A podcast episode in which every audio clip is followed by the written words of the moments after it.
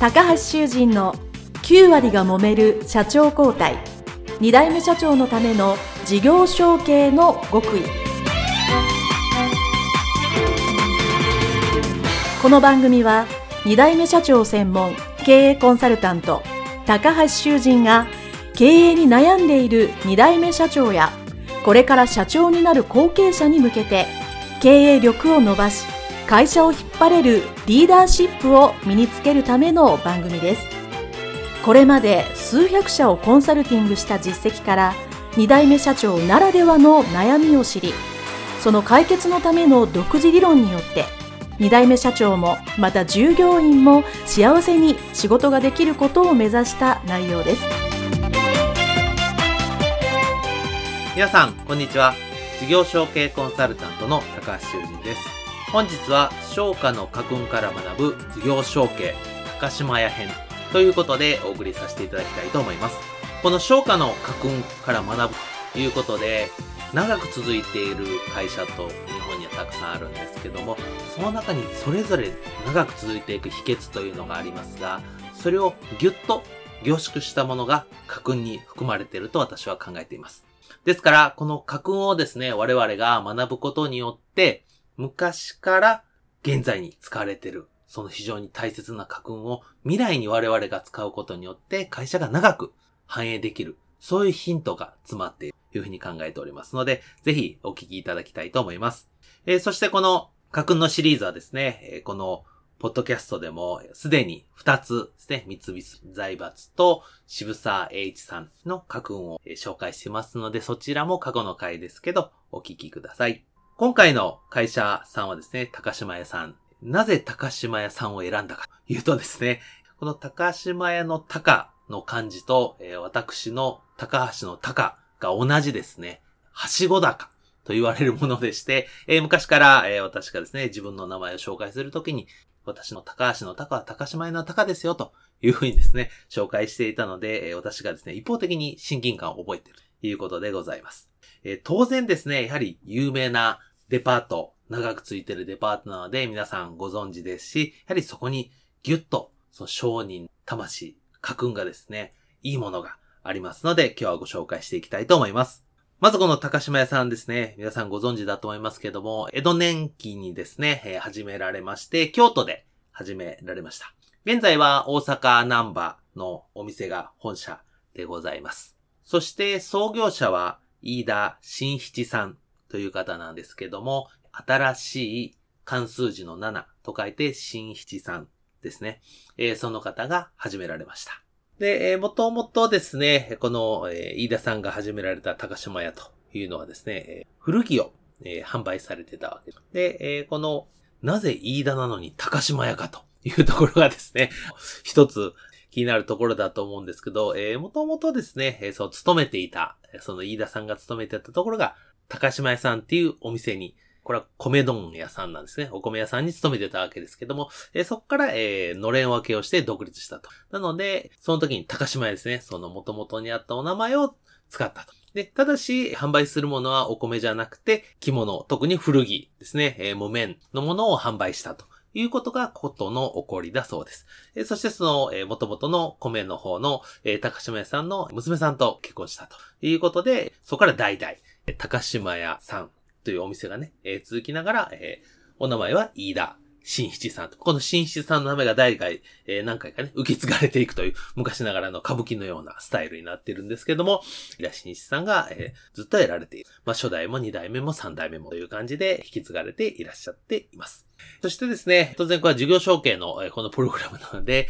ことの起こったこの最初の飯田品質さんはすごい方だということはですね、これもう言わずもがななわけです。何もないところからですね、本当にちっちゃいお店から30人、40人ぐらいの従業員雇うぐらいの大きな会社員ですね、30、お店ですね、にされたというとこは本当素晴らしいなと、えー、思っています。で、えー、ですね、その最初はちょっとしたね、あの、古着でちっちゃいものを売ってたのをどんどんこれからはですね、大きくなる。その古着のマーケットが大きくなるということで、えー、広げられたということなんですね。これちょっとまあ、ちょうど読んでてですね、今に似てるなと思うのは、ちょうどその初代のラシンイチさんがそのお店を始められた時はですね、世の中は不景気というか、江戸のその将軍がですね、倹約をこれからしていこうとですね、経済が成熟して、どんどん大きくなるというよりも、やっぱりあまり大きくならないと。経済のパイがですね、人も含めてです。だったら、えしっかり倹約をして、お金を残していこうというようなお触れがですね、倹約令がですね、どんどん出てるということを考えられてですね、じゃあこれからは、えー、新しいものではなく古着の、しかもまあ木綿で、しっかり、えー、経済関連で、そういう木綿のものをしっかり売っていこうというふうに、えー、時代を読まれその目というのはですね、今風に言うとマーケティングだったり、時流だったりすると思うんですけど、そういう面もしっかりお持ちだったというふうに言えると思います。そしてですね、そこから、え、2代目の、まあ、新一さんですね。これもですね、え、初代の方が、え、娘さんだけだったので、えー、まあ、婿養子さんということで2代目の、え、新一さんがですね、引き継いだ。ということらしいです。で、まあ、この辺から事業承継のお話になっていくんですけど、この2代目の新一さんがですね、えー、何をしたかというとですね、その、木綿はもちろん一生懸命売ろうということで、その、低価格ですね。価格を安く、しかも、えしっかり売るためにやっぱ仕入れが重要だということで、その木綿ですね。まあ、古着だけではなく、えちゃんと綿から作ろうということで、え綿のその畑、産地まで行ってですね、綿を、木綿を買い付けて自分で作って売るというビジネスをですね、得られてるということで、非常にあの、事業を引き継ぎながらもご自身なりに改善するということをですね、非常にされていたそうです。えそしてさらにですね、えこれはご自身が店主というか、まあ今でいう社長になられてから4年目にですね、その木綿ではなくて、新品の絹とか帯とか、いわゆる呉服屋になろうと。ね、この高島屋さんというと、なんとなく呉服のイメージですね。こっからスタートしてるんですね。呉服屋さんになろうということで、今までの木綿をほとんどやめて、呉服にガラッと、まあ、要は高級路線に切り替えたと。というのがですね、2代目の新質さんが得られたことということで、ここから当然その小物とか何々っていうその着物に関する総合的な、えー、販売のお店になっていたというところがですね、この2代目さんがさらに発展され、そこから3代目、4代目ということで、えー、その総合的な品揃えをどんどん増やしていったらデパートに、まあなっていたというわけじゃないですが、デパートになったり、そして、えー、大阪、京都だけではなく東京に進出したりということで今の形になっているということでございます。そしてまあ今日は家訓のお話なので、この高島屋の、えー、飯田家ですね。飯田家の家訓がどんなものがあるかというとですね、これはあの、高島屋の、そういうなんていう、えー、社税というか、モットーにもなっているものは4つあるので、これをご紹介します。1つがですね、良品、いい品を提供しましょう。ですね。えまあ、これはまあ、物を売ってる立場としても当たり前のことなんですけども、とりこのいろんな時代の中で、京都であれ、大阪であれ、やっぱりその、粗悪品を高値で売るっていうのがやはり昔、商売、そういう一部の商人がそういうのがあったということで、それではいけないと。やっぱりいい商品をしっかり提供することで、長く信頼を得て商売をするというのがやっぱり大切だということで、この家訓の、高島屋の家訓の最初にやっぱり良品の提供っていうのはですね、えまず最初にかけられてるということがまず一つですね。で、えー、二つ目がですね、値札通りの金額で販売しようというわけですね。で、これはですね、ちゃんとその最初に値段を明らかにするっていうことはまず大前提なわけ。で、その金額がちゃんと価値をがあって、お客様に喜ばれる。高すぎてもダメだし、安すぎてもダメ。ちゃんとした値段通りの価値をつけて、しっかりそれを売りましょう。っていうのがですね、二つ目に来て。で、これはあの、良品の提供のところにもありましたけど、えー、粗悪品を高く売るというのも言語道なんだ。しかし、価値のあるものを不当に安く売る、これも良くないと。ですね。なので、えー、当然、そしっかり、ね、ちゃんとした金額で売りましょうと。ですね、その昔やっぱりどれぐらい負けるのとか、もしくは高く売って、まあ相手を騙してでも儲けるというような、そんな精神はダメだと。ですね、この良品の提供一番目と、二つ目の値札通りに販売するっていうのは当然繋がっていると思いますけども、えー、しっかりその販売員というか、昔で言ったらまあ、えー、番頭さんなのか、デッチさんなのかわかりませんけど、えー、そういう方々もしっかり値札通りきっちり売りましょうね、ということをですね、えー、伝えています。そして三つ目がですね、これも多分、一つ目二つ目に関わってくると思いますけども、正しい商品の情報を提供しましょう。先ほど2番目にあった値札通り、価値をしっかり値段つけましょう。で、その値段を説明するのにこの正しい情報が、商品情報がいるんですね。この製品の当然いいところはたくさんいます。製品のこういういいとこがあって、こういう技術を使ってて、こういう高品質な原材料を使ってて当然います。と同時に、やはり悪い点もしっかり言おうと。まあ悪い点というわけではないと思うんですけども、当然特徴とメリット、デメリットっていうのがあるので、えー、こういうところにはちょっと向きませんよ。まあこういうところを重視するんだったらこっちの違う商品の方がいいですよっていうようにですね、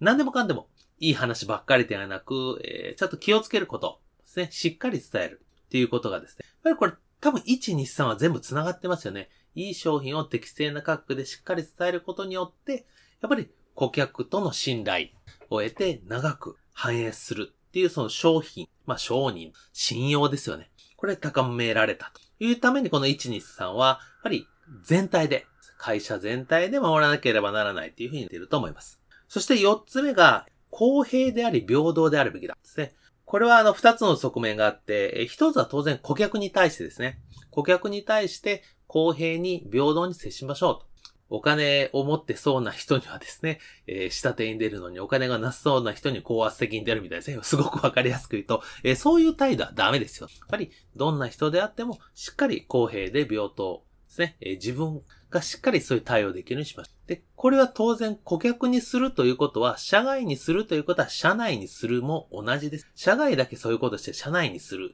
できないっていうのは、それはちょっとおかしい。というか、それは間違ってると。いうことで、社内の方に関しても当然、年を敬うっていうね、そういうのはあるにしても、公平で平等、しっかり話ができて、一緒に仕事をする仲間として公平平等に話して、よりいいお店にするために頑張っていきましょう。ということがですね、ここに込められた4つの家訓です。ですからね、あの、まあ、今聞けばですね、まあ、割と王道というか、まあ、当たり前といえば当たり前なんですけども、逆に言うとですね、もうこれ江戸時代に作られたもんですけど、江戸時代でも今でもこの本質は全然変わらないということですね。私が授業承継する現場でよく言っているのはですね、変えたらダメなこと。変えた方がいいこと絶対あります。それの見極めをしっかりしないとダメですよ。って言った時にですね、この日本は非常にありがたいことに、この家訓であったり、長がついてる会社でですね、これは絶対時代を経ても、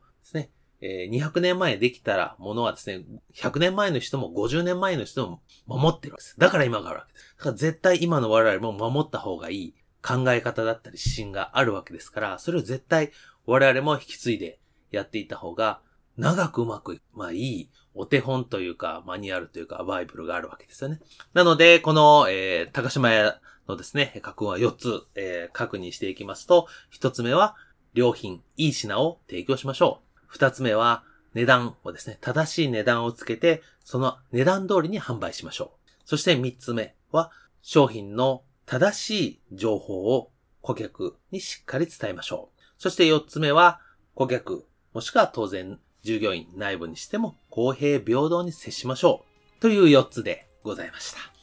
はい。えー、それでは今回はですね、え高島屋さんですね、えー、消化の確認について解説をさせていただきました。どうもありがとうございました。